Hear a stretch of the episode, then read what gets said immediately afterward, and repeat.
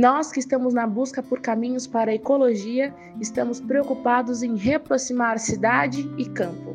E nessa missão a gente vem convencendo alguns agricultores a fazerem a tal transição agroecológica. Mas e no nosso território urbano, na cidade? Como fica a meta da agroecologia? Para lutar contra o cinza das cidades, precisamos traçar muitas metas: plantar os telhados de branco, plantar flores e comida. Precisamos construir muitas políticas públicas. Hoje, o Vozes Livres recebe dois convidados, a Nayara Torres e o Renato Prado, para falar sobre cidade e agroecologia. Bora lá! Boa alvorada! Período vespertino, noturno ou bom aumento do diesel para você que não dorme com o governo Bolsonaro. Estamos aqui em mais uma viagem solidária do nosso ônibus do Vozes Livres, podcast e videocast feito em parceria entre a Rede Livres e a é, Fundação Lauro Campos e Marielle Franco, sempre dando espaço para as alternativas que já gritam por outra economia possível, agroecologia, economia solidária e outras coisas que já vamos fazendo no aqui e agora, tendo em vista criar outro tipo de relação econômica. E hoje a gente vai ter mais um papo essencial, como sempre, aqui trazendo uma temática importante nesse sentido. Vamos falar um pouco de como transformar a cidade. É, a gente sabe que o mundo inteiro caminha para ser urbano, né? Uh, mais da metade do planeta, cerca de metade do planeta já é urbano, aqui na América Latina até mais, há regiões que 70%, 80% delas já são urbanas, e a gente sabe que o homo urbano não tem dado muito certo, né? Temos visto catástrofes ecológicas, destruição ambiental, escassez de recursos nas cidades, falta de combustível, enfim, estamos todo organizado para não dar bom, estamos todo organizado para, no momento de colapso ecológico, sofrermos aqui nessa selva de pedra. Então, nosso debate hoje é pensar como tornar as nossas cidades um pouco mais rurais nesse sentido, torná-las um pouco mais ecológicas. E aí a gente vai ter a Nayara Torres, que é aqui da permacultura urbana aqui de Santos e de região muito atuante, nossa parceira no Livres, e o Renato Prado também, de vários projetos como o Renato, o que o Renato participa, que é a, o Santos Lixo Zero e o Composto se Cultiva. Mas eu não vou apresentá-los porque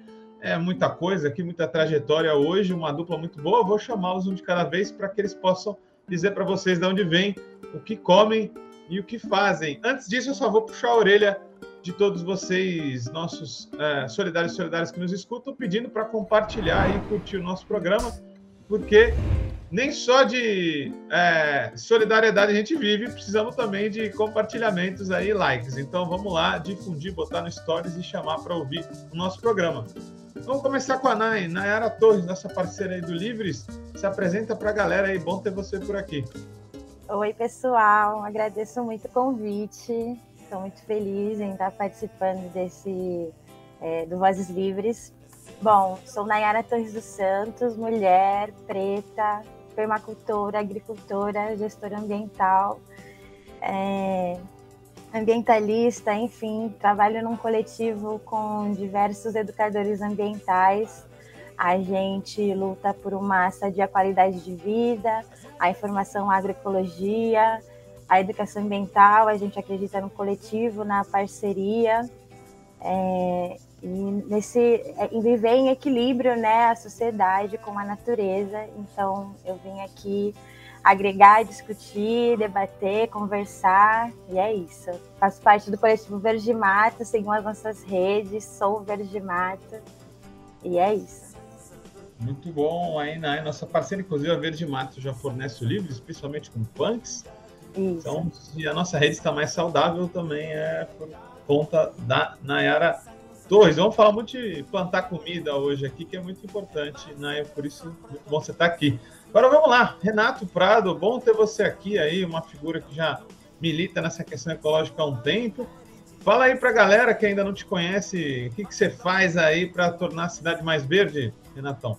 Beleza, Guilherme, muito obrigado igualmente aí pelo convite, né? Então, seguindo aí os, os princípios, eu sou um homem branco, né? já, já passei aqui a, a barreira dos 50 anos, é, atuei durante um bom tempo no, no, mundo corporativo, na área de TI, que é uma área que não tem muito a ver com a, a questão ambiental, né?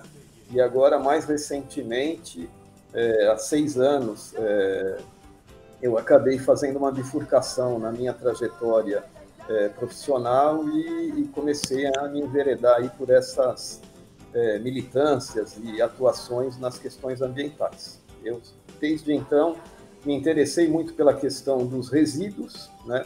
a gestão dos resíduos e, e aí eu trago aquela máxima né, de que não existe lixo, né, só existem resíduos e tentando sempre emplacar essa ideia, esse princípio e atuei em alguns projetos é, é, com financiamento é, público e privado, é, um projeto que ficou bastante conhecido aqui em Santos foi o projeto Condomínio Sustentável, que nós fizemos duas edições para a Secretaria de Meio Ambiente de Santos, e há dois anos atrás, mais ou menos, a gente deu início aí à operação do Composta Cultiva, né? estou até com a camiseta aqui que a gente trabalha, é, que é um, um coletivo, né, de, atualmente somos seis participantes, é, eu, o, o, Marco Antônio, o César, o André Staldemaier, o Lucas e o Dionísio, o Dionísio bastante conhecido aqui na cidade como mestre de compostagem, né?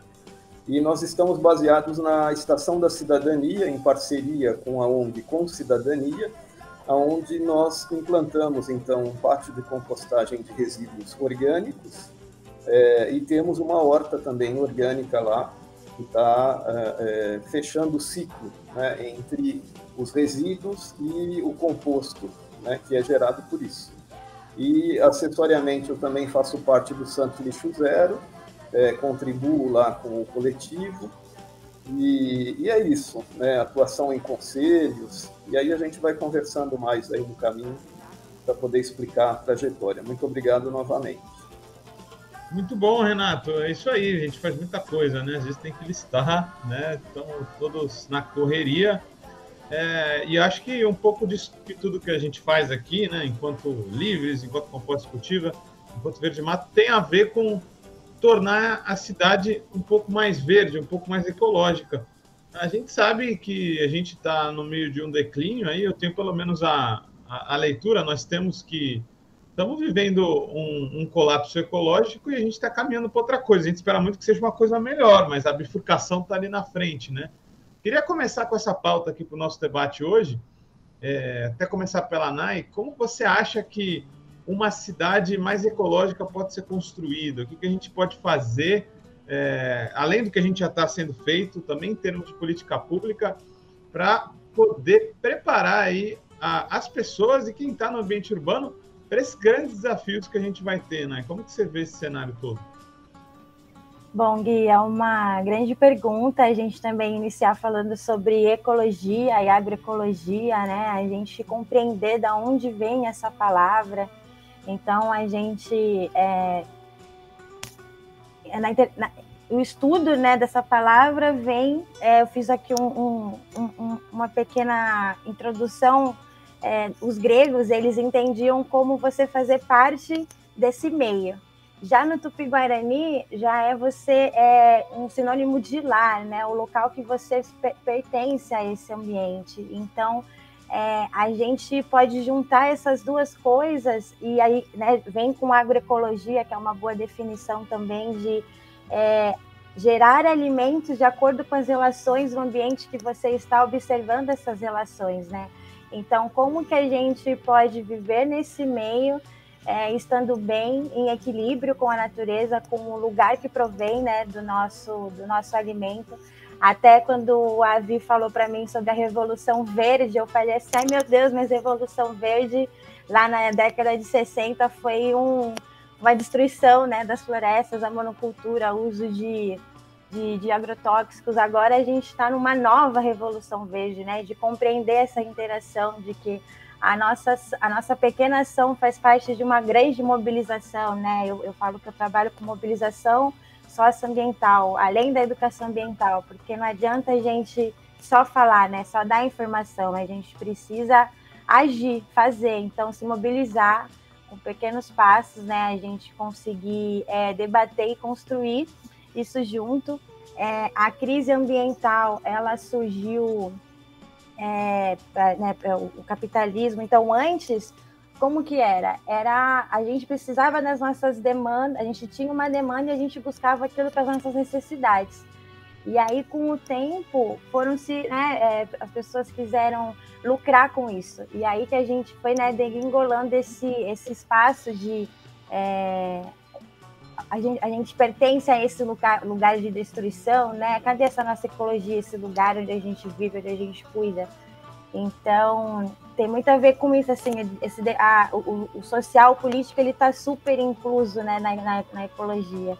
A luta de classes, né, ela está é totalmente ligada a essa exploração dos recursos naturais, né, onde vem a miséria, a desigualdade. O capitalismo ele lucra com isso e ele não quer que os pequenos produtores eles é, passem a informação, né, não quer que as pessoas é, cultivem o feijão em casa. Os feijões que a gente compra no mercado eles são estéreis. A gente não tem nem a possibilidade de o milho que a gente compra no, na feira ele não brota. Então assim né? Tem todo esse processo de compreender até onde a gente está indo com esse sistema. Então, é, o que é preciso a gente fazer agora? Reduzir o consumo, reutilizar materiais, reciclar e reeducar, né? O Márcio, Gadotti, o Márcio Gadotti, ele diz que não existe idade para você aprender, né? A gente está em constante processo de aprendizagem. Então, a educação ambiental é difícil com criança, é difícil com adulto, mas a gente tem que fazer, a gente tem que agir de algum modo, assim. Muito bom, né? Acho que você já coloca alguns pontos, né? É, isso da produção de comida é muito importante na cidade, afinal, a gente está confinado, né? Boa parte da população mundial, o grosso dela, não, não, vive só em cidades, mas cidades perto dos litorais. A gente sabe que como distribuir um, inúmeros produtos, alimentos e coisas de primeira necessidade para pessoas que estão tão concentradas. A gente acaba tendo que organizar as coisas de forma super industrial, né? Uma super escala. Isso dá todos os problemas que a gente já viu, como por exemplo na última greve dos caminhoneiros, quando acabou o petróleo, acabou a gasolina, acabou também nossa comida, os supermercados se abastecendo. Então tá tudo muito desorganizado. Então plantar comida mais perto é essencial. E para plantar comida, né, Renato? Acho que você podia até falar um pouco desse cenário das nossas cidades caóticas, é, ligando com essa questão da comida. Afinal, ela está totalmente ligada a como a gente lida com os resíduos, que poderiam estar tá virando aí riqueza para os nossos solos, né? O que você pensa dessa configuração maluca que está nos levando aí para um grande problema civilizacional? É, então, é, de fato, uh, estamos aí na, na, no roteiro, né, na direção do colapso, né, colapso ambiental, um colapso sistêmico, né, esse sistema capitalista que já se demonstra totalmente é, é, ultrapassado e ineficiente, né? Então a gente precisa estar tá buscando é, novos rumos, né?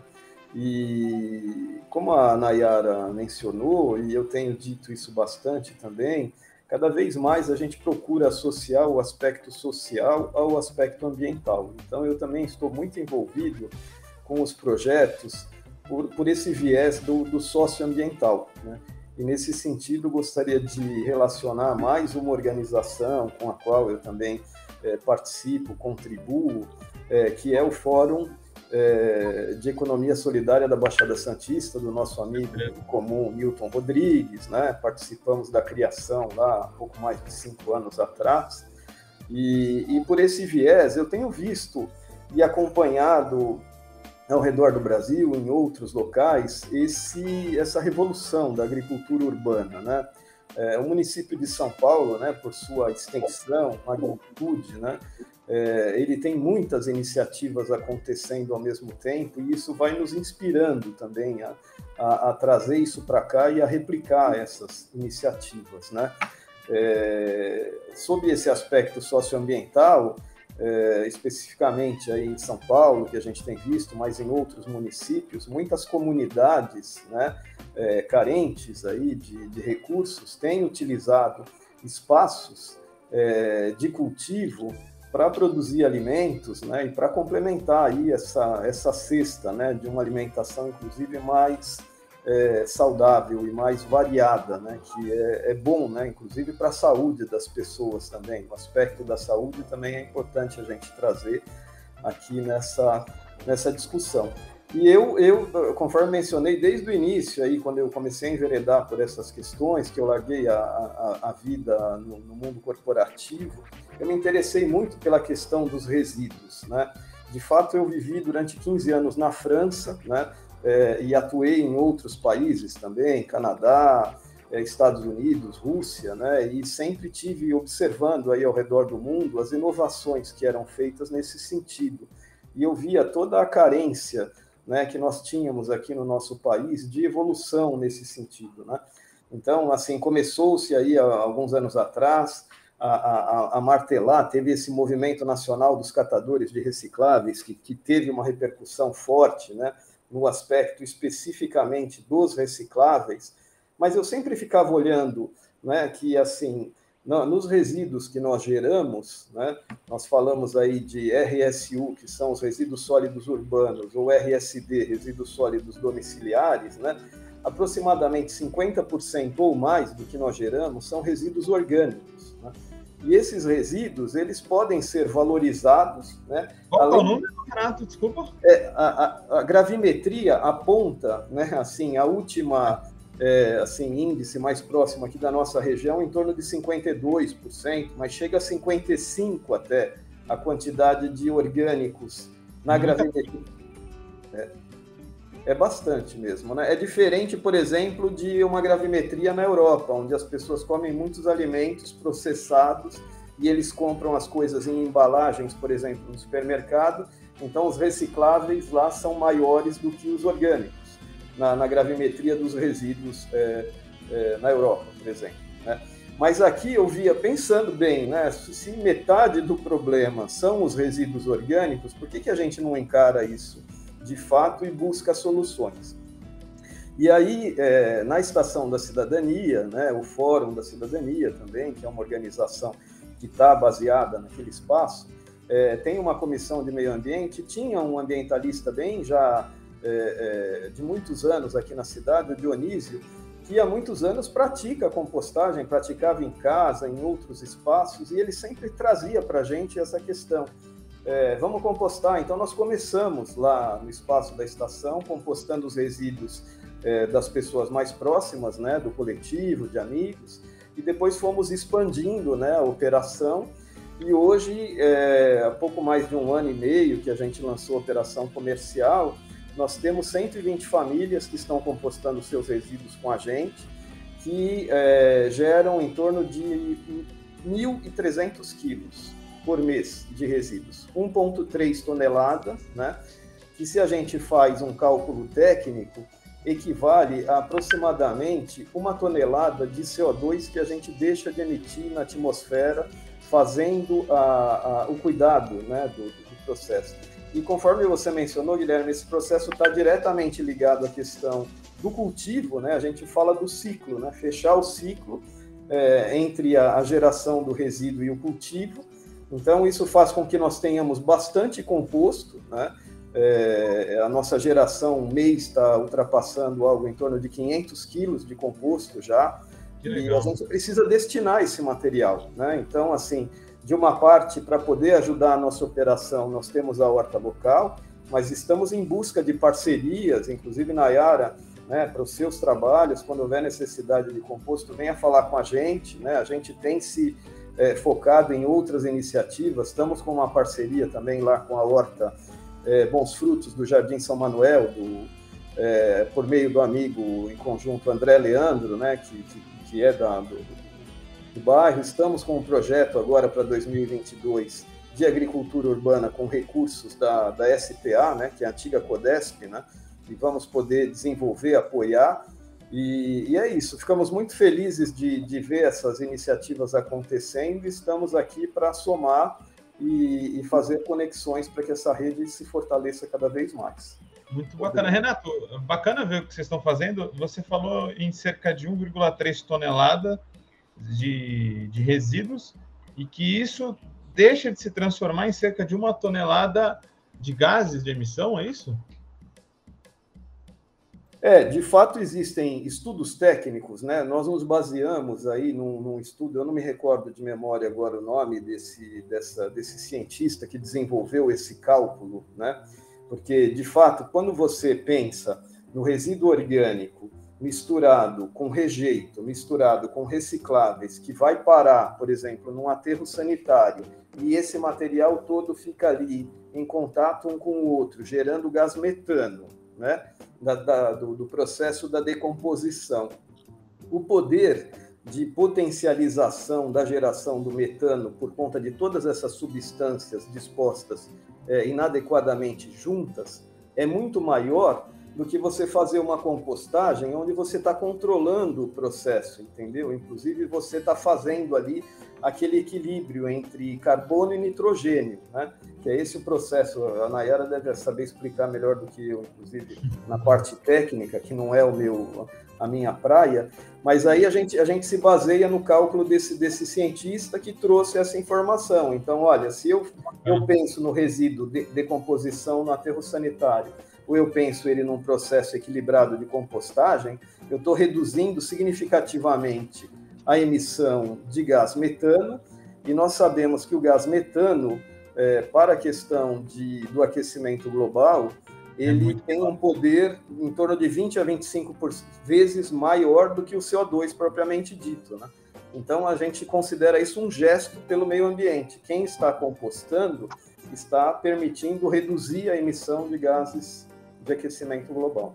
Bacana. É, sim, o, o metano que fica mais de 80 anos na atmosfera, depois vira é, CO2, então ele tem uma longevidade aí muito grande, né? O que a gente que nos torna muito necessário que a gente evite de emiti-lo, né? É bacana ver que a gente está em várias iniciativas que sequestram carbono, deixam de emitir. Isso é muito bacana. O Livres também tem os ecociclistas que entregam com o poder de suas panturrilhas, o que também faz a gente não estar tá emitindo é, carbono. Agora, a NAI ela está na prática de sequestrar né, o negócio, né, da, esses gases da atmosfera para a gente poder deixar o planeta menos quente, pelo menos. Né? NAI, como que você vê essa necessidade da produção é, é, de humus, né, do, dos biofertilizantes, que pode ser feito pela compostagem?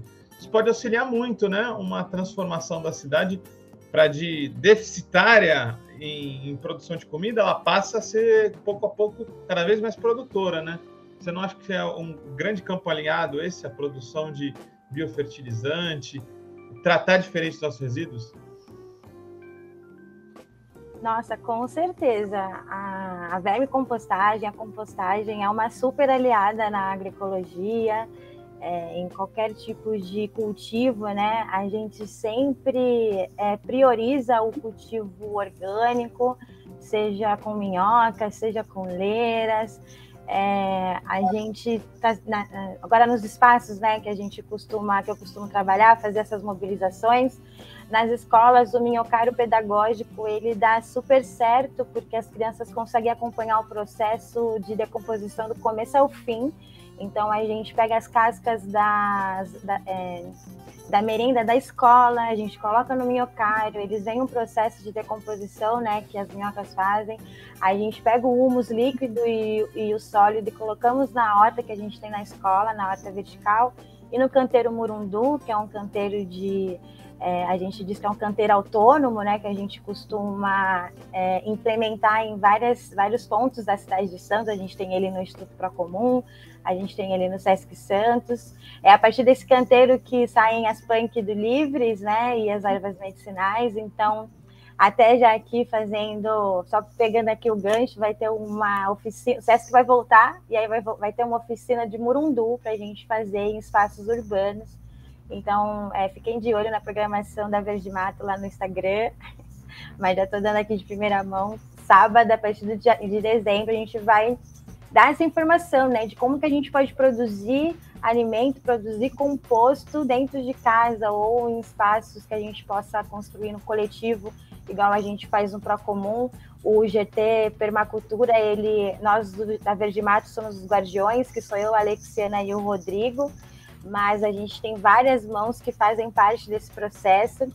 E a gente faz no coletivo, a gente faz individual, a gente faz online, a gente faz em casa, a gente tenta falar com a, com, né, com a família, é, porque é isso que o Renato falou, né? E, e o que o Gui comentou.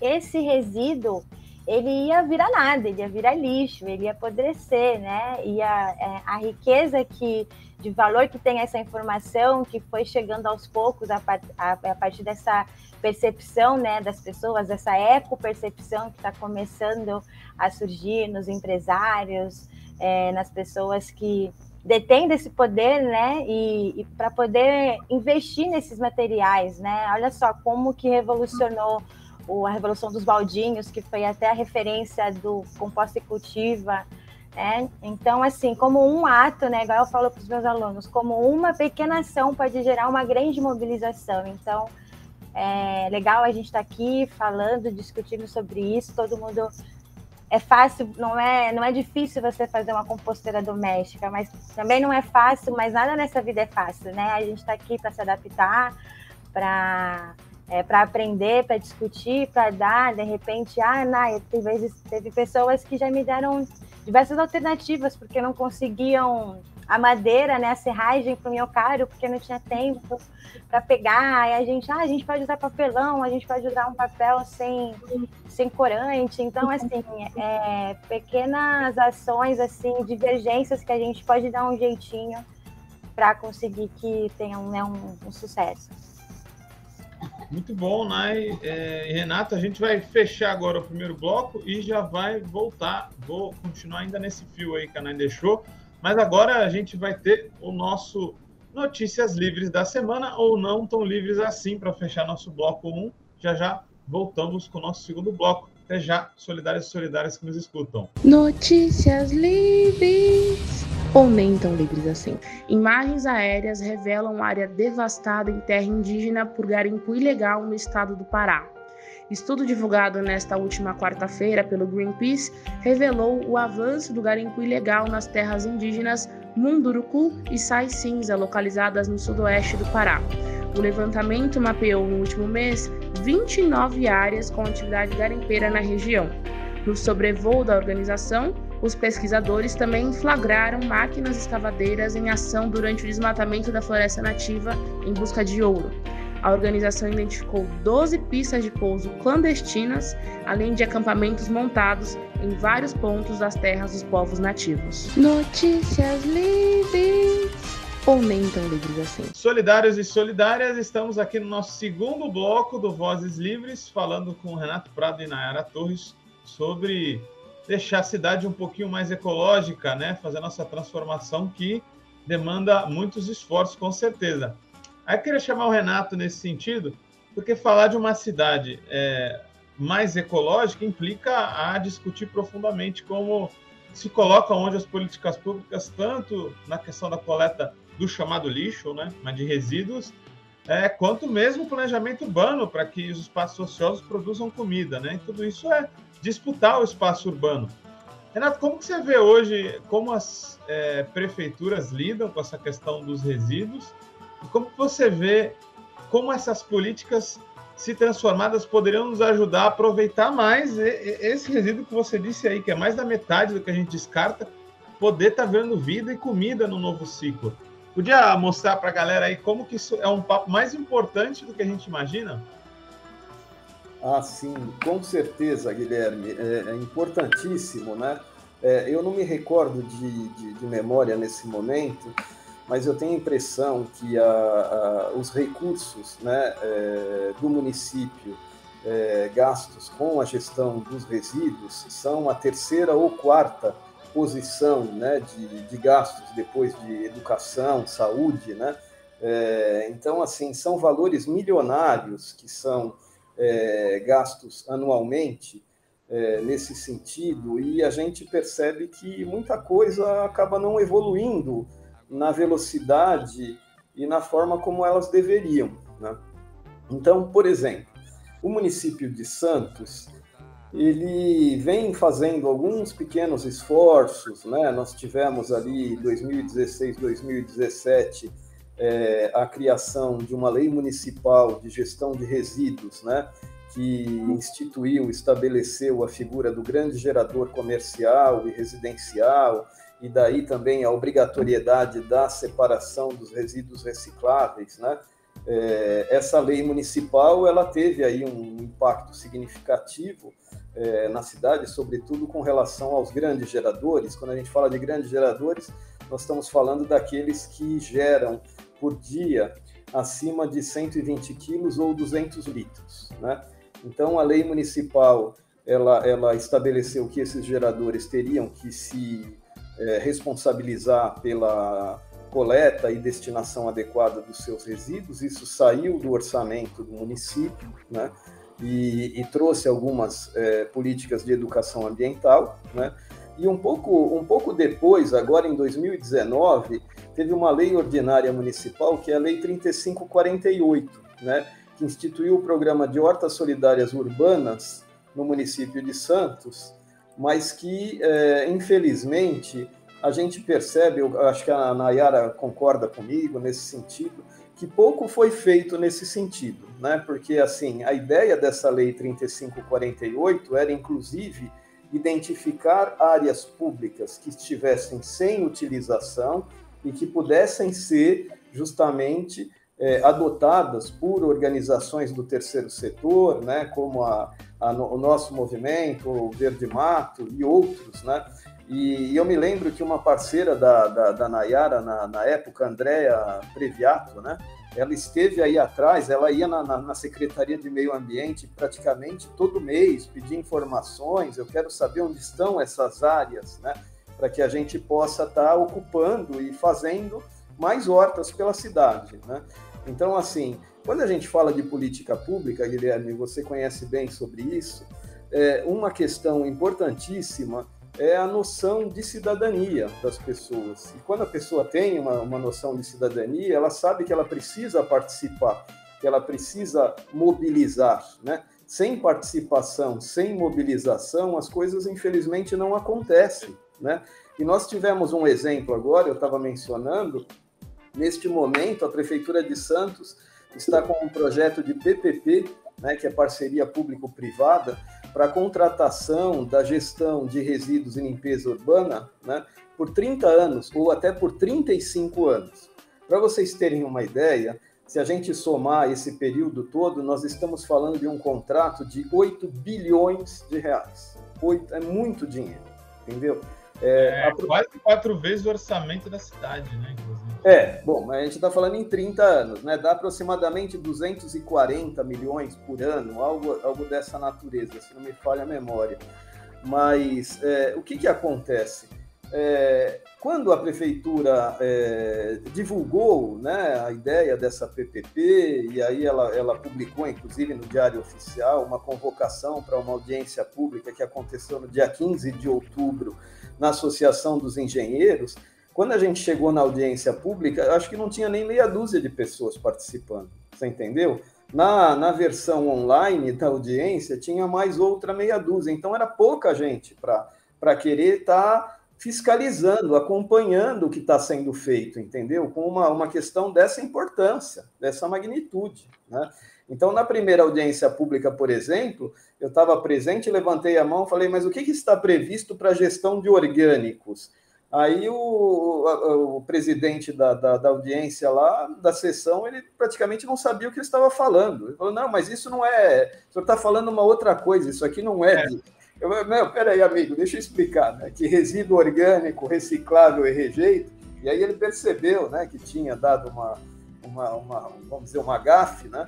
E resultado, eles abriram ali para uma consulta da população, deixaram no portal da prefeitura um link para as pessoas se manifestarem, e nós fizemos uma grande mobilização, né, com a Comissão de Meio Ambiente lá do Fórum da Cidadania, e 153 pessoas foram lá para manifestar: queremos compostagem, queremos evolução do processo. E agora, na, no dia 26, sexta-feira passada, é, 26 de novembro, né, é, foi realizada a segunda audiência pública, agora na sede da OAB também em Santos, e eles trouxeram já algumas evoluções no processo, vão implantar um pátio de compostagem na cidade, vão escutar um pouco o que a população estava solicitando, entendeu? Mas a gente não pode parar aí, a gente quer mais, entendeu? E precisamos mobilizar mais para que as políticas públicas também avancem. Acho que é o Renato falou de vários ataques aí que acontecem, vários problemas, também de avanços, né? Um dos clássicos que a gente tem aqui, apesar do Renato ter trazido uma perspectiva bem local, que é necessário, aos nossos ouvintes aí, solidários e solidárias de outros lugares, é, com certeza podem pesquisar e procurar, porque nas suas cidades coisas muito parecidas acontecem, né? Esses ataques são muito articulados, é, essas grandes empresas interessadas nos nossos resíduos estão atuando em vários lugares, então a gente precisa estar mobilizado. Aí, Nayara, eu te pergunto, eu, o Renato tocou uma questão muito interessante que é, em Santos tem uma lei que não se entende muito porque foi aprovada, que é da questão das hortas urbanas e espaços ociosos, e ela não é colocada em prática, eu presumo que por essa disputa do território que o planejamento urbano ainda é dominado por grandes grupos, né? A gente tem grandes famílias aqui que tremeriam se soubessem que finalmente estão colocando espaços ociosos a serviço da população e não especulando ali, claro, para poder entregar é, para essa questão das grandes construtoras que a gente já conhece. Você acha que é por aí, né, ainda que as nossas hortas urbanas não estão acontecendo em Santos? A gente ainda não tem essa força na população para poder lutar com esses interesses maiores? Nossa, sem dúvida. Eu acho que é, é bem explícito que os, o poder público ele não quer é, que a população saiba, né, o que, que se discute na Câmara, o que, que é bom, o que, que não é, o que, que é educação ambiental, o que, que é mobilização socioambiental, como que essa ação né, de mostrar os terrenos que são aptos a, a, a implementação de hortas, porque tem também isso, né? A gente pode chegar num ambiente totalmente degradado, com solo totalmente zero resiliência, né? Então, a gente também tem que pensar essa parte técnica, não é só chegar e falar, ah, esse esse solo super compactado, eu vou conseguir plantar couve, alface, não, né? Então, Santos também é uma cidade difícil para plantio alguma, para algumas espécies, então a gente também tem que é, observar esses pontos. Mas olha só, a gente está vendo uma pequena luz no fim do túnel. Vou mostrar aqui para vocês que no dia 24 de novembro saiu no Diário Oficial um projeto chamando é, toda a, sociedade civil e o terceiro setor, organização civil, quer dizer, desculpa, deixa eu só ver aqui, que até quem me passou foi a, a Érica do Lixo Zero, acho que o Renato deve conhecer. É um edital da Secretaria do Meio Ambiente é, chamando pessoas, né, organizações da sociedade civil e terceiro setor, a apresentarem até o dia 10 de dezembro propostas de projetos para o biênio 2022-2023 na área de educação ambiental no município de Santos. Então, assim, é, eu achei interessante essa, esse edital, até aqui depois a gente pode divulgar né, no, na, nas, nas redes. E contempla né, o meu projeto, contempla o projeto do Renato, contempla diversas outras pessoas que atuam nessa área de educação ambiental. E eu acho que é, eles também devem ter organizado esse edital por conta dessa falha que teve nessa lei que, que o Renato mencionou. Porque a, a, a Andrea, né, ela até me passou assim os caminhos que ela fez. Eu cheguei a conversar com algumas pessoas e realmente eles pontuam essa questão do lugar. Aí eles é, até comentaram sobre a possibilidade de a gente trabalhar em conjunto para fazer essa é, catalogar esses espaços, né? Então, só que nesse edital, pelo que eu estou vendo, eles já querem que a gente mostre a área, né? Já até é, já com estudo, com diagnóstico, com os parceiros é, para fazer essa, essa, implementação com mentoria né, da secretaria, com os recursos, enfim. É, e é isso, né? A gente viu aí uma luz no fim do túnel, até coincidiu, porque me mandaram isso hoje, eu não tinha visto o Diário Oficial essa semana. E, né, Renato, o que, que você acha? Acho que a gente pode até pensar em algo, né? Porque realmente o o, que vocês fazem no composto, o que a gente faz aqui, a Verde Mato, tem muita coisa em comum, fora outros projetos, né? E, e é isso, os coletivos, eles andam para frente juntos, né? Então, vamos sim, pensar. sim. É. A luta é grande, inclusive com é políticas mais estruturais que, todas as cidades sofrem, né? Como a coleta, como a questão do planejamento urbano, tudo isso envolve a questão ambiental, né? Aí, para a gente ir encaminhando essa segunda bloco, até queria perguntar para o Renato, além de, claro, responder a Nayara, explicar um pouco para a gente como funciona, qual é a história do composto cultiva, que é outro aspecto do nosso podcast aqui, é revelar que os empreendimentos econômicos solidários existem e como eles se organizam, como funcionam aí para inspirar outras pessoas. Conta um pouquinho da história também, Renato. Tá certo. É, excelente. A, a Nayara mencionou agora há pouco sobre a, a, a inspiração inicial dessa, desses processos todos, que é a chamada Revolução dos Baldinhos, que aconteceu lá em Florianópolis, né? É, e aí, se a pessoal tiver interesse, pode procurar na internet, tem muitas é, fontes de conteúdo interessantes apresentando como isso aconteceu numa comunidade carente ali na periferia de Florianópolis, né? E, e logo na sequência, foi ali por volta de 2015, 2016, um jovem engenheiro ambiental é, no Rio de Janeiro, o nome, deles é, nome dele é Lucas Chiabi, ele é, ele é o idealizador do ciclo orgânico. O ciclo orgânico é um empreendimento que ele iniciou lá no Rio de Janeiro com recurso do Prêmio Shell. Ele foi premiado com o TCC dele de, de é, da formação de engenharia ambiental.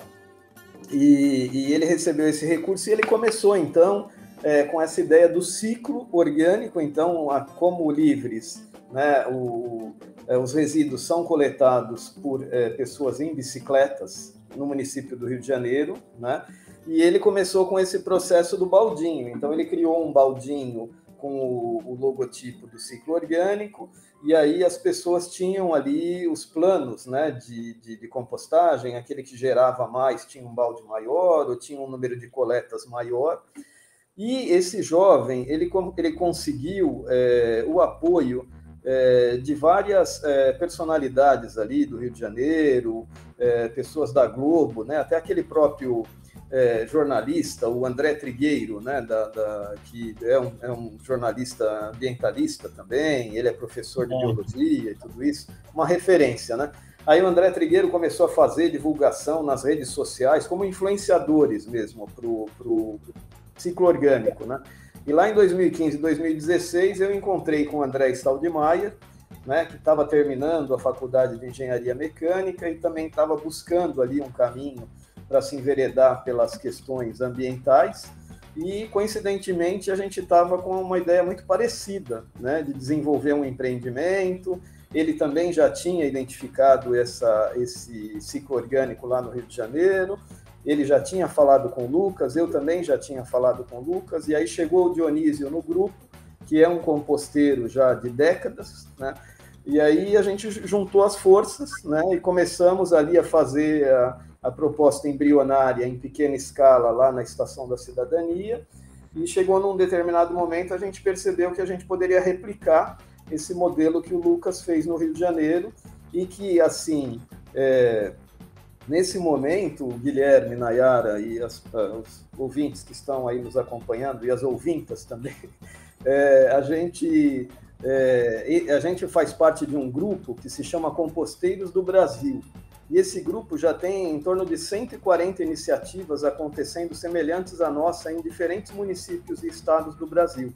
Né? Então, essa proposta da valorização do resíduo orgânico é uma questão do momento mesmo e está acontecendo. Né? Então, no nosso caso, é, é, um, uma família que queira compostar os seus resíduos orgânicos, ele vem nos visitar, a gente apresenta o processo ele recebe um baldinho, né, que ele coloca em cima da pia, e enquanto está cozinhando, preparando o café da manhã, coloca, coloca as cascas ali, restos de, de, de preparação dos alimentos, traz o baldinho para a gente uma vez por semana ou solicita a nossa coleta também de bicicleta, e ele contribui com um valor que é, é, assim objeto que a gente considera da economia solidária, que é para geração também de, de, de, emprego né, e renda. Né? Então, nós temos três pessoas que estão sendo beneficiadas nesse momento é, pela geração desses recursos. Né?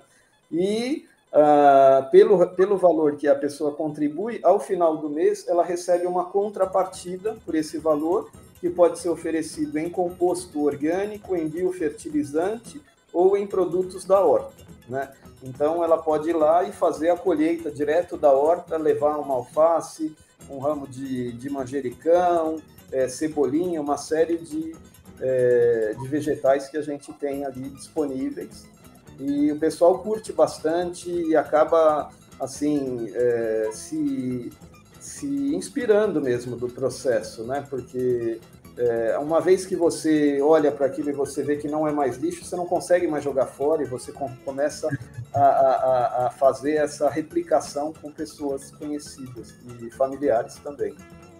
Muito bom. Sem falar no, no nível de pedagogia, quer ver algo que era um resíduo supostamente sem valor nenhum se tornar alimento, se tornar um biofertilizante. Isso é fantástico, realmente. É muito bacana, né? A gente cons conseguir consertar os problemas né, que a economia nos traz, né? Aí a Nai também podia falar um pouco, né, do, do da sua trajetória com o Verde Mato, para a gente fechando esse bloco por aqui também, para a galera conhecer melhor, saber como se organiza.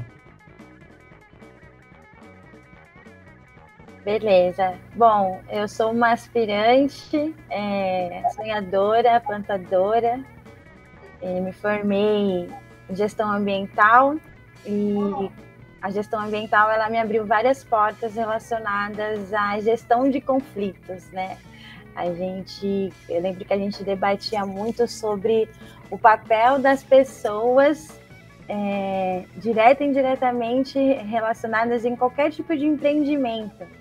E onde que elas estavam, né? Elas estavam sempre às margens, ou elas estavam é, sendo pagas por algum serviço que ela nem compreendia ao certo, ela só estava sendo mão de obra, mas de fato ela ia se apropriar daquilo que ela estava construindo, ou ela ia ser, né, como a gente via nas, na, nas pequenas cidades, é, pessoas, é, habita, é, pessoas flutuantes, né, habitantes flutuantes que estavam ali apenas para retirar recursos e saíam daquele, daquele ambiente, deixando o ambiente mais degradado, não tendo nenhum vínculo.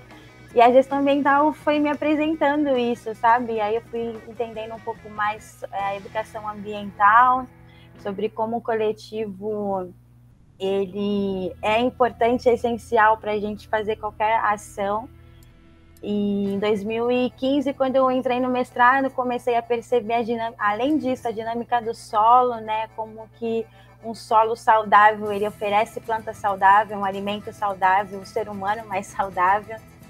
E a partir daí, quando eu retornei para Santos, que é uma cidade, depois de passar um bom tempo no campo, interior do Rio de Janeiro, eu percebi que Santos era uma cidade que precisava muito é, do afeto do campo, do cuidado da horta, é, de pelo menos essa conexão, nem que seja regar um vasinho, conversar com as plantas. Meus alunos falam que eu sou doida, mas eu acho isso super importante, porque sem o diálogo elas não crescem.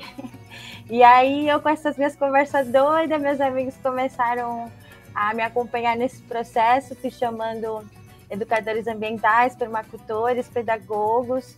É, hoje em dia, a Verde Mata, a gente está com oito educadores, já tiveram outros tantos. A gente é patrocinado pelo Instituto Artino que estamos em duas escolas, que é o Carmelita e a Escola Emília Maria Reis, que são escolas municipais. Lá a gente oferece, lá tem, a gente tem horta vertical, hortas de, can, é, de canteiros, né, com cultivo um pouco maior de produção de hortaliças, ervas que vão sempre para as crianças e para merenda, às vezes tem doação. É, fora essa mobilização social com a comunidade, então os funcionários, os pais, eles estão sempre participando das ações também. A gente, o coletivo Verde Mato também faz parte do GT Permacultura no Instituto Procomum, que é um Instituto de Inovação Cidadã, então lá é um espaço de fortalecimento, de lugar de fala, de resistência, a gente falar sobre permacultura, sobre agroecologia, sobre relações humanas, então agora com essa volta, né, é, todo, as pessoas vacinadas, a gente está aos poucos retornando esses encontros super importantes, além do fazer, né, dialogar, a gente tem sempre falado nossas referências, é, e a gente e com isso que a gente produz lá no Instituto Procomum, a gente oferece para o Livres, as punk, as nossas ervas medicinais, o Livres abraçou a gente com, nossa, vamos sempre ser muito gratos com toda essa visibilidade e amizade que a gente tem com o pessoal do Livres. É, também temos uma parceria com o Sesc Santos, nós cuidamos da horta urbana do Sesc em parceria com outros movimentos de germinação, o projeto Matricaria, Florescer. A gente cuida da, da horta como um espaço mais pedagógico.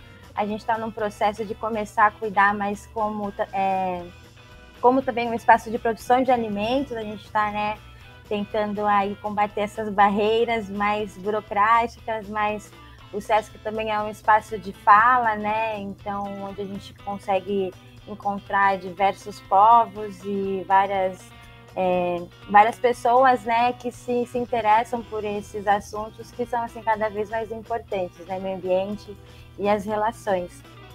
E, nossa, eu acho que é isso. Aí eu também, né, faço alguns tipos de consultorias, palestras, oficinas, sou educadora ambiental, é, e eu acho que é isso. Eu, eu agradeço muito a Verde Mata que me apresentou é, diversos caminhos, né? Algo que eu poderia estar fazendo sozinha e eu percebendo e sempre percebi que assim nunca a gente nunca anda só. Então agradeço sempre todas as parcerias e é isso. Vamos sempre. Boa, Nayara. Nayara aí muito ativa no rolê. E aí assim a gente termina o nosso segundo bloco e vai para o nosso terceiro bloco que é rápido e dinâmico, que é quando a gente conhece um pouco melhor os nossos convidados. É o nosso besteirol nutritivo, que é um papo mais descontraído. Aí queria começar já com o Renato aqui. Renato, que tipo de política você jogaria na composteira? Tipo de política que eu jogaria na composteira? Ué, na composteira eu vou jogar só o resíduo orgânico bom, né? Poderia jogar, por exemplo, no contentor de resíduos, né? É, já seria mais, mais adequado, né? É, é, então, eu creio que assim é essa questão mesmo de, de mobilização social, né? Eu acho que está é, se percebendo aí, se denotando por várias, vários vieses é, essa falta de transparência né, na, na, na divulgação, no envolvimento né, da, da, da, população, esse, esse modelo já totalmente ultrapassado, obsoleto, né, de financiamento é, da, das campanhas né, e dos partidos políticos, tudo isso está tá, tá muito. Oi? Tem que ir para composteira isso tudo. Concordo? Ah, é, seria bom se pudesse se transformar em composto, né? Ou em algo melhor ainda, né?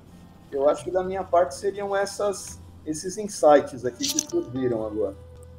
Boa. Na, Nayara, qual o seu rango favorito, agroecológico ou não? De preferência agroecológico. Olha, eu gosto muito de uma farofinha de taioba. Essa farofinha é fácil de fazer, a gente encontra taiobinha em qualquer lugar. E é isso, tem receita lá na página da Verde Mato, quem quiser. E tá em taioba no Livres. Também tem taioba por aqui. Taioba no Livres, então vamos comer coisas diferentes. E você, Renato, tem um rango agroecológico favorito? Então, eu tenho aqui atrás de mim, ó, se vocês verem aqui, eu tenho uma, uma hora pronobis, que eu trouxe um, um galinho da, da Estação da Cidadania e eu finquei ele aqui no, no, no vaso aqui em casa, né? E tá uma, uma alegria. Hora pronobis para para salada, para omelete, é uma delícia, né? É conhecida como o, a proteína, né? Dos, dos veganos, né? Assim, excelente alimento Adoro, recomendo bastante, também muito fácil de cultivar. É uma beleza. Para quem não conhece aí, né, tem proteína, tem vitaminas, tem ferro, é um senhor alimento. E na era para você fechar aí, o que é mais frutífero, plantar comida ou plantas ornamentais na cidade? Plantar comida, né? Sim. Sem dúvida. Ornamental a gente deixa para plantar dentro de casa, no nosso jardinzinho vertical. Mas eu acho que a gente tem que começar a jogar umas, fazer mais bombas de semente pela rua, Gui. Vamos começar a jogar mais bombas de semente. Tá vendo? Nayara não tem pena aí dos automotivos pela cidade, quer amassar com manga caindo, os carros. É, é uma baderneira, né? Brincadeira. Tipo isso. Muito bom, Renato. Deixa aí para o pessoal a sua saudação e o seu até logo. Muito bom tê-lo aqui e que o Composto Cultiva tenha vida longa aí na nossa parceria para transformar essa cidade. Excelente, muito obrigado novamente, Guilherme, a todos que estiveram envolvidos aqui na organização dessa, desse bate-papo de hoje. É, deixo aí o convite né, para virem aqueles que ainda não nos conhecem, é, não estiveram visitando nosso jardim, nossa horta lá na Estação da Cidadania, esquina da Ana Costa com a Glicério, né, um espaço de cidadania e onde nós temos, além da, da questão ambiental também, é, Comissão de Educação, de Cultura, é, de Direitos Humanos. É uma organização já que tem quase 20 anos, que está bem, bem forte aqui, bem consolidada na região. É isso, vamos juntos aí fazendo essa rede cada vez maior. Muito obrigado. Boa, Renato, obrigado. Vamos estar juntos com certeza. Nai, deixa aí também sua mensagem, faz seu jabá final, manda, deixa sua saudação aí para o pessoal que nos escutou hoje.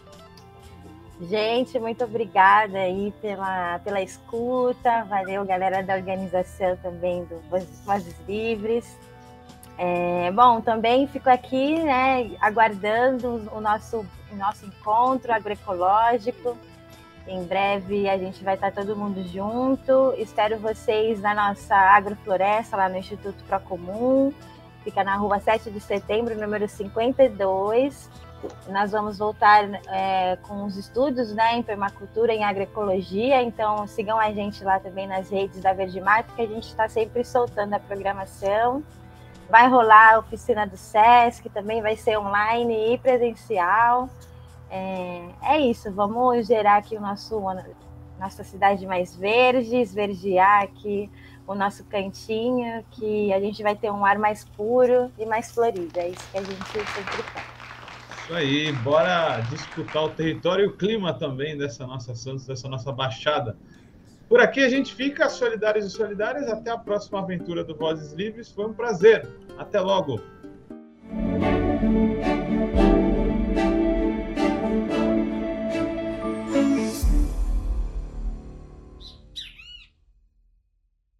Este programa é uma realização da Rede Livres em parceria com a Fundação Lauro Campos e Marielle Franco produzido de forma cooperativa pela equipe.